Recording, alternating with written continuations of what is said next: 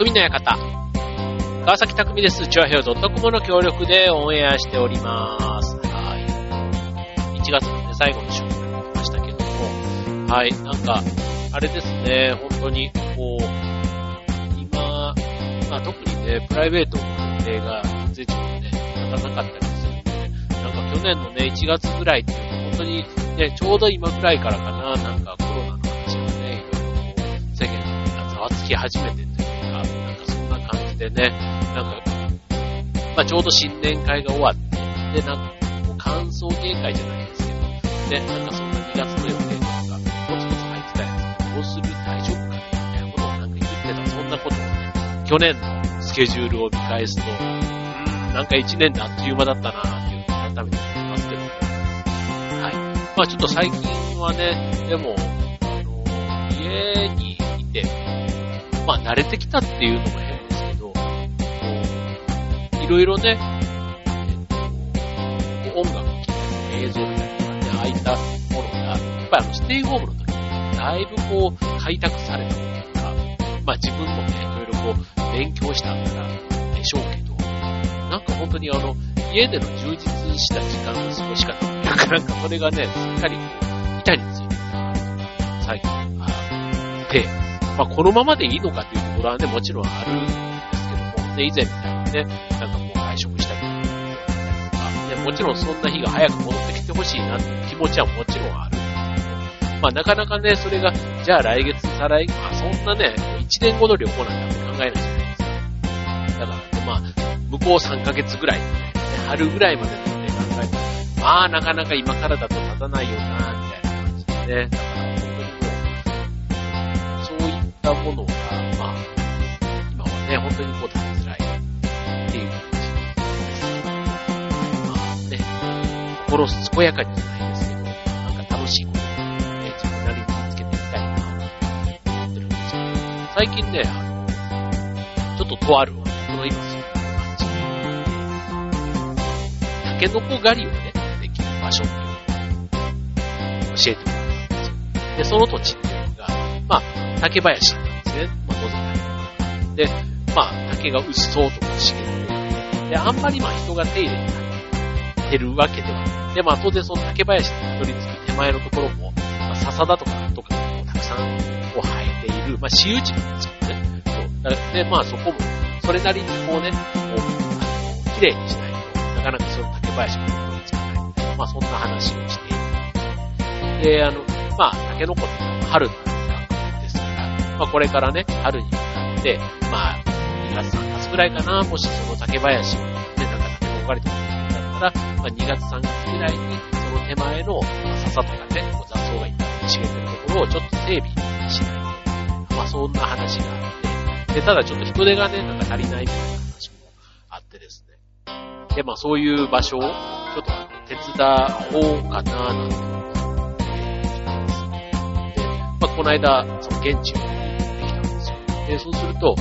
まあ、んなね、こううっそうとした、例えば、毒蛇が出るだとか、まあそんなね、おっとろしいところではなくて、まあまあ別にあの、近くには民家とかもあるような、で、国道とかもあったりする。まあそういう場所の、ちょっと脇に外れた森っぽいところって言ったらいいんですかね。そう、だからまあ近くには別に普通に畑とか、田んぼとかもあったりする。まあそういう場所なんですけども、まあそういう一角に森みたいなのがあっていうなので、まあなんかこれぐらいだったら、なんかこう、ちょっと整備してもいいんじゃないかな、というふうにちょっと思い立ったんです。で、この、まあ来月、再来月ぐらいで、まあその、まあ荒れ地によ荒れ地っていうわけではないんですけど、まあほっといたらね、きっと荒れ地になってしまうので。まあそこをね、開拓しよう。開拓って言うとまた行々しいんですけど、まあ一応ね、人がこう利用しやすいように、まあ整地というか整備というかね、まあちょっとそんなお手伝いをしようかなっていうことで、あの、まあ地元で今やってるボランティアの仲間に声をかけました。こういうね、なんか開拓するというか、なんか子供の時のこう秘密基地をね、こう作るような、ね、ああいう空き地でやってる感覚みたいな、そういうのをふーっと思い出す瞬間があってですね。まあこういうご時世だから、ね、なかなか屋内でね、人が集まってるのが難しいんですけど、まあなんかそういうね、ちょっと自然に触れる。で、まあ山に行くとかね、またそういったところだと、ね、こういろいろこう、移動手段もあったりしますけども、まあ、近くにね、あの、そういった土地っていうのが、まあ、移動距離も少ない。あとは、まあ、ちょっと屋外で作業するのがあるっていうと、まあ、結構今年ね、1年、あ、今年は去年か、去年1年通して会えなかった声かけたら、結構喜んで、あもし時間あったら、手伝う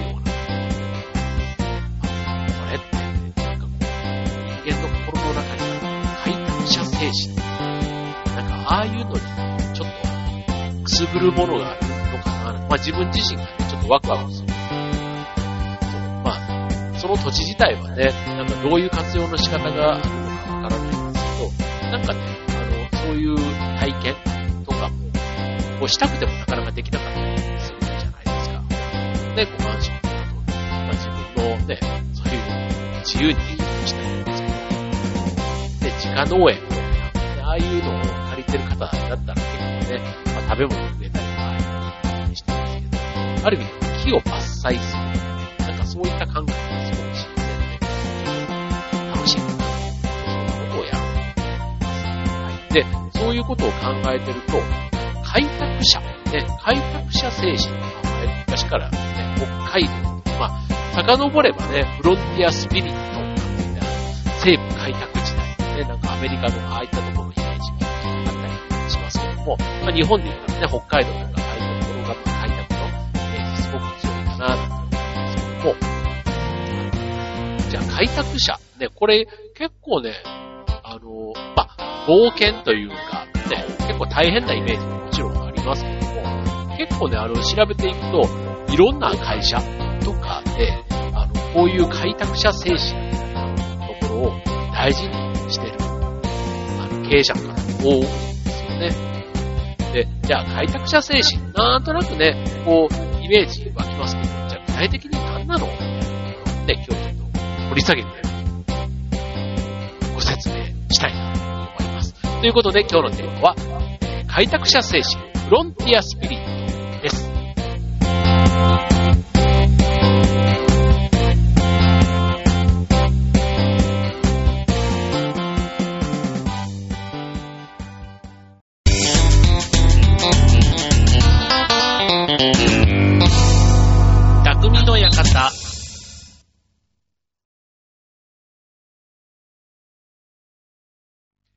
はい、えー、今日のテーマは開拓者精神ということでね、はい、あの、僕は川崎匠というね、名前ですけども、そう、その拓っていうのはね、開拓の拓なんですね。はい。で、なんとなくあの、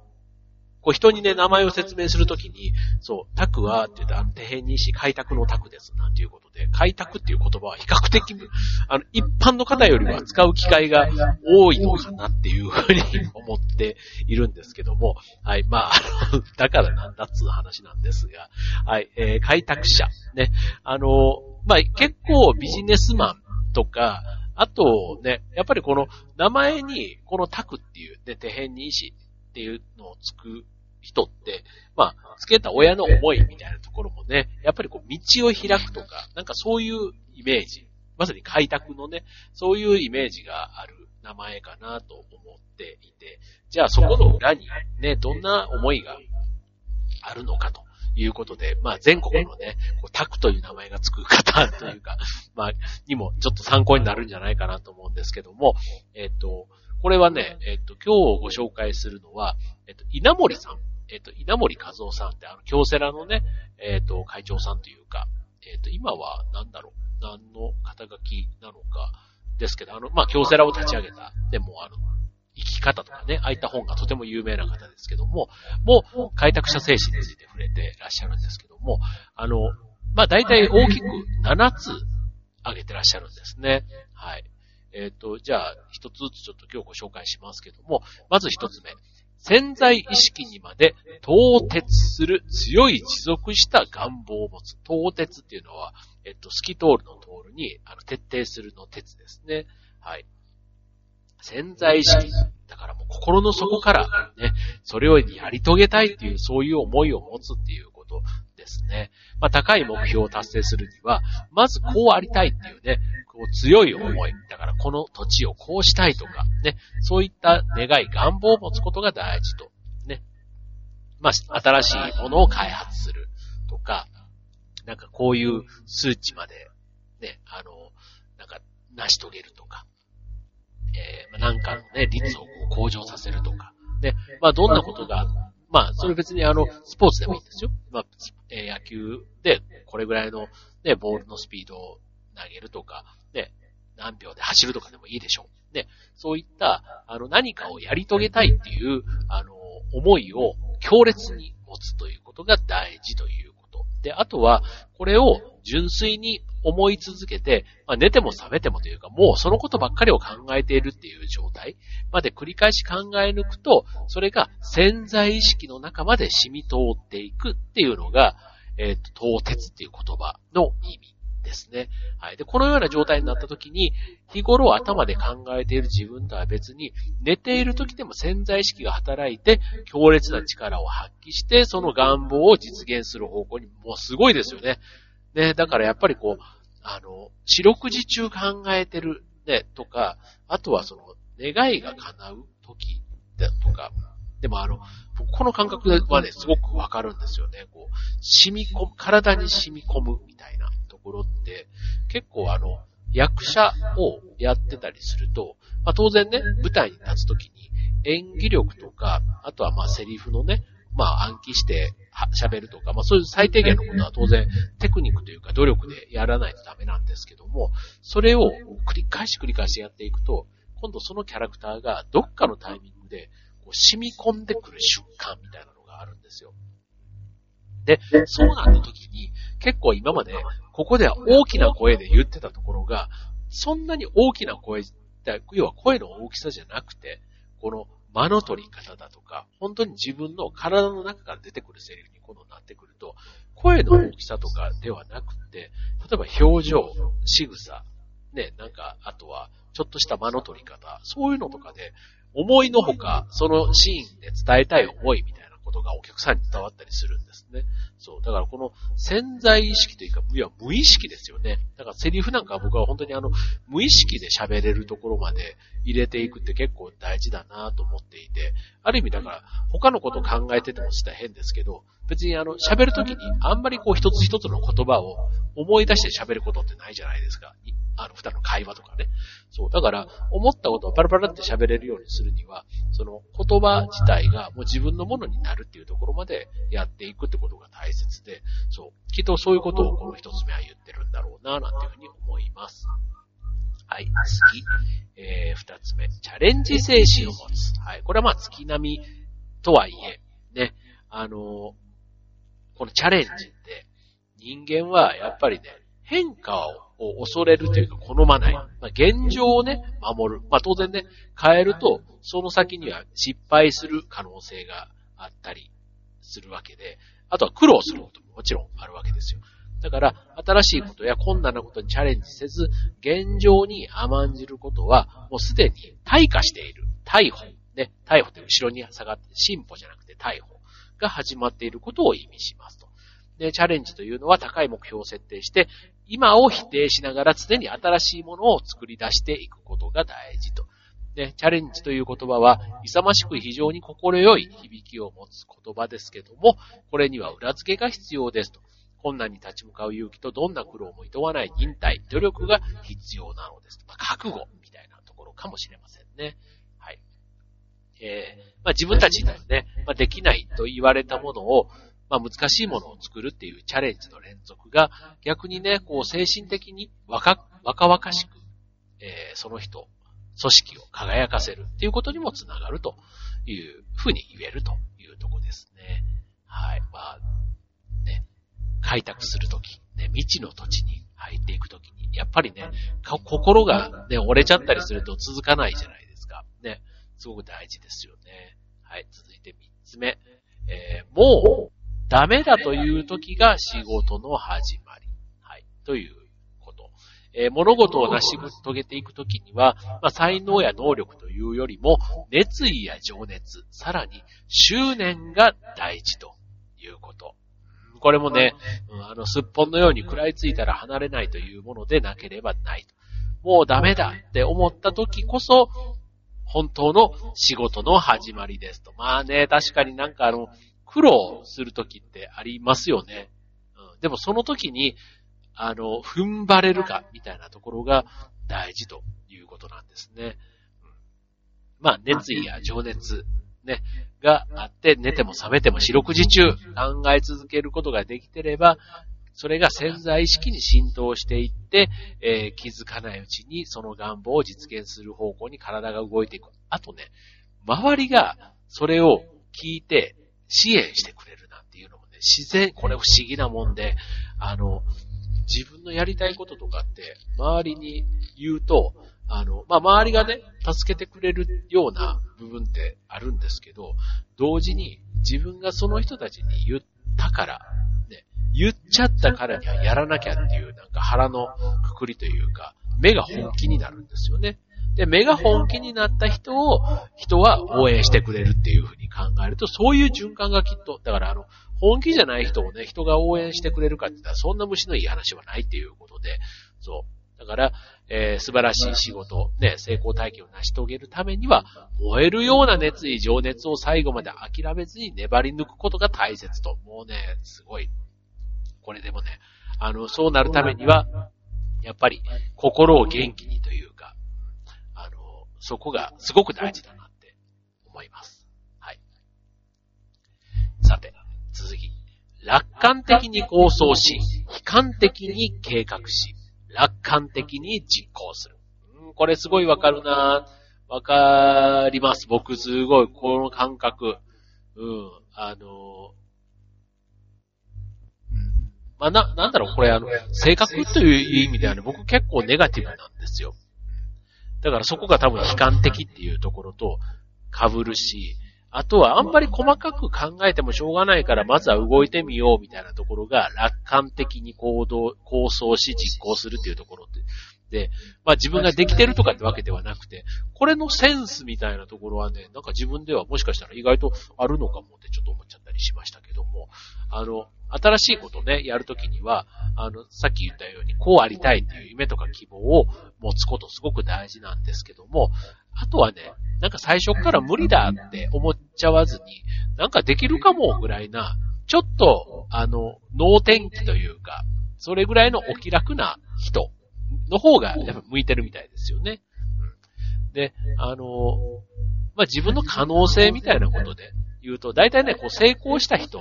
は、最後成功しているから、まあ、昔の苦労話もね、全部いいように聞こえますけども、まあ、そこにはね、そういう成功しな、しなくて、ね、表舞台に結局出ずに終わっちゃうっていう人も世の中には山ほどきっといるんですけども、ただね、まあ、自分のことは自分しかわからないとかね、自分を信じるみたいなことで言えば、まあ、必ずできるって自分をね、信用して自分に言い聞かせて奮い立たせるっていうのは、まあ、自分の勝手なわけですから、まあ、計画の段階でね、まあ、何としても、あの、やり遂げなければならないという、その意志はね、固く。で、あとは、こう、やっぱり手戻りとかね、僕あんまり好きじゃないから、こうなるべくね、あの、失敗をあのしたくないっていうことではなくて、あの、致命的なミスだけはしないようにっていう意味での悲観的なところって僕すごい大事だなと思うんですよ。もうここを、あの、外したら、もう、あの、後戻りできないところはやっぱりね、ミスしちゃダメだなって思うので、あの、小さなミスはね、全然あの、気にせずにでいいと思うんですけども、まあそういうところ、あの、は悲観的にというか、ね、もしこうなったらっていうところは考えた方がいいんじゃないかななんて思いますよね。だから、あの、そういう風にならないための、えー、問題点というか、それをね、想定して対応策を慎重に考え尽くす必要があるということですね。で、あとは、やるって決めたら、もうあとはもう後に引か引かないというか、戻ることを考えずに、まあ、必ずできるというね、信念というか自信を持って、ね、楽観的に明るく堂々とやっていくことが大事。ね、明るく堂々とっていうのはね、なんか周りを元気にする要素ですからね、そういうのとても大事かな、なんていうふうに思います。はい。そして、えー、じゃあ今日はこれ最後にしましょう。信念を貫く。うん。これはなんかね、もう人としてかっこいいですよね。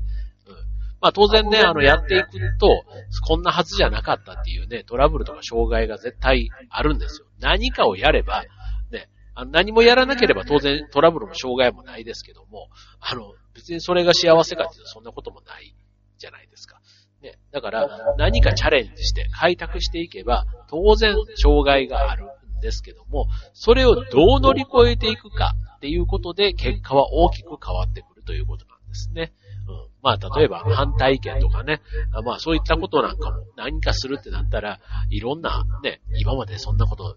前例がないとかね、あの、そういうことで、ね、よく反対意見。特に新しいですね、やる、やりたいっていうか、やろうとしている人には、ね、そういうことがどうしても付きまとってくると思うんですけども、まあ、そこで諦めずに、ね、最後にこう目指して、ね、理想の部分を、あの、自分の中で、心の中で忘れずに、信念として持ち続けて、この、ね、目の前の壁をね、どうやって乗り越えていくか。これ自分一人だったら乗り越えられるけど、またそれをね、周りの仲間と、例えばやっていくプロジェクトなんかだったりすると、いろんなね、人それぞれ考えがあるので、まあ、その人たちとね、一緒にその壁を乗り越えていくって考えたときに、どうやってね、鼓舞するか、なんていったところは結構、ね、あの、いろんな人がそれぞれの立場でね、苦労するところなのかな、なんて思いますけども、そんな時にね、実際にその過去にね、そういう苦労をしながら成功した人の話とかをね、読んだり聞いたりするのがすごく、あの、心の支えになったりするんだろうな、なんて思います。はい。まあ、信念を貫く。ね、あの、言うは安しっていうところで、あの言葉はね、すごくあの、わかりやすいですけども、これ、貫き通す、本当に貫くには、すごく勇気も必要だし、あとは、あの、まあ、さっきのね、情熱とか、そういったところも大事ですけども、ただ、何か世の中に新しいことを発信するとか、ブームを作る、なんていった時には、当然逆風がたくさんあったりする。けども、そこを突き通す、あの、思い、信念があって、結果として革新的というか創造的というか、まあそういったところがね、あのゴールに、その先には待っている。で、結果的には人々を幸せにするみたいなところまで繋がっていくんだろうな、なんていうふうに思います。はい。ということでね、開拓者。ね。やっぱり大変なことがあったけどっていうのが、なんかどんな場面でも、ね、部活だろうが、ね、あの、今までね、あの、いろんな、別にあの、大きな仕事じゃなくても、別に文化祭とか学園祭とか、ね、あの、街のコミュニティのなんかでもいい、行事でもいいと思います。あの、餅つき大会とかね。なんか一つ人とやろうとしたとき、あと人がいなくてもね、自分でやろうとしたときにも、やっぱりこう、それが全く前例がない新しいものであればある、あればあるほど、えー、壁はね、えー、増えるし、高くなったり、ね、するし、あとは解決策が難しかったりするんですけども、まあ、そこをね、どうやってこうしていくんだ、みたいなね。なんか今のこういうコロナの時代だからこそ、いろいろね、前例が覆されてなんていうのがもう本当にずっと続いているので、結構新しいことをね、こうなんかやるには、こう自分自身も改めてそういうとこに向き合いやすい時期なのかな。あと周りをね、そういう形で巻き込んでいくっていうことも、以前よりはもしかしたらしやすい時期なのかもしれないな、なんて思ったりします。はい。まあ、ちょっとね、今日ね、今、開拓者精神っていうことでご紹介しましたけども、うん。なんか、話しててもね、こう、ちょっと心の、胸の奥からというか、ね、こう熱くなるみたいな、なんかそういったところとかなり近いところがあるな、なんていうふうに思いましたね。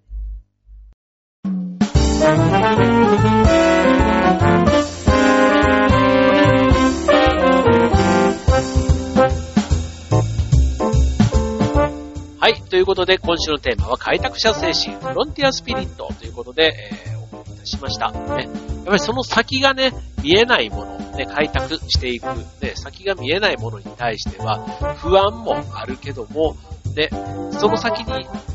何があるかがわからないからこそそのドキドキ感で、ね、それがたまらないみたいな、ね、そういうところってあるじゃないですか。だから知らないところにね、あの旅行に行ったりする時のワクワク感、ね、旅で知る、得るものの大きさみたいなところってきっとあるんだろうな、なんて思い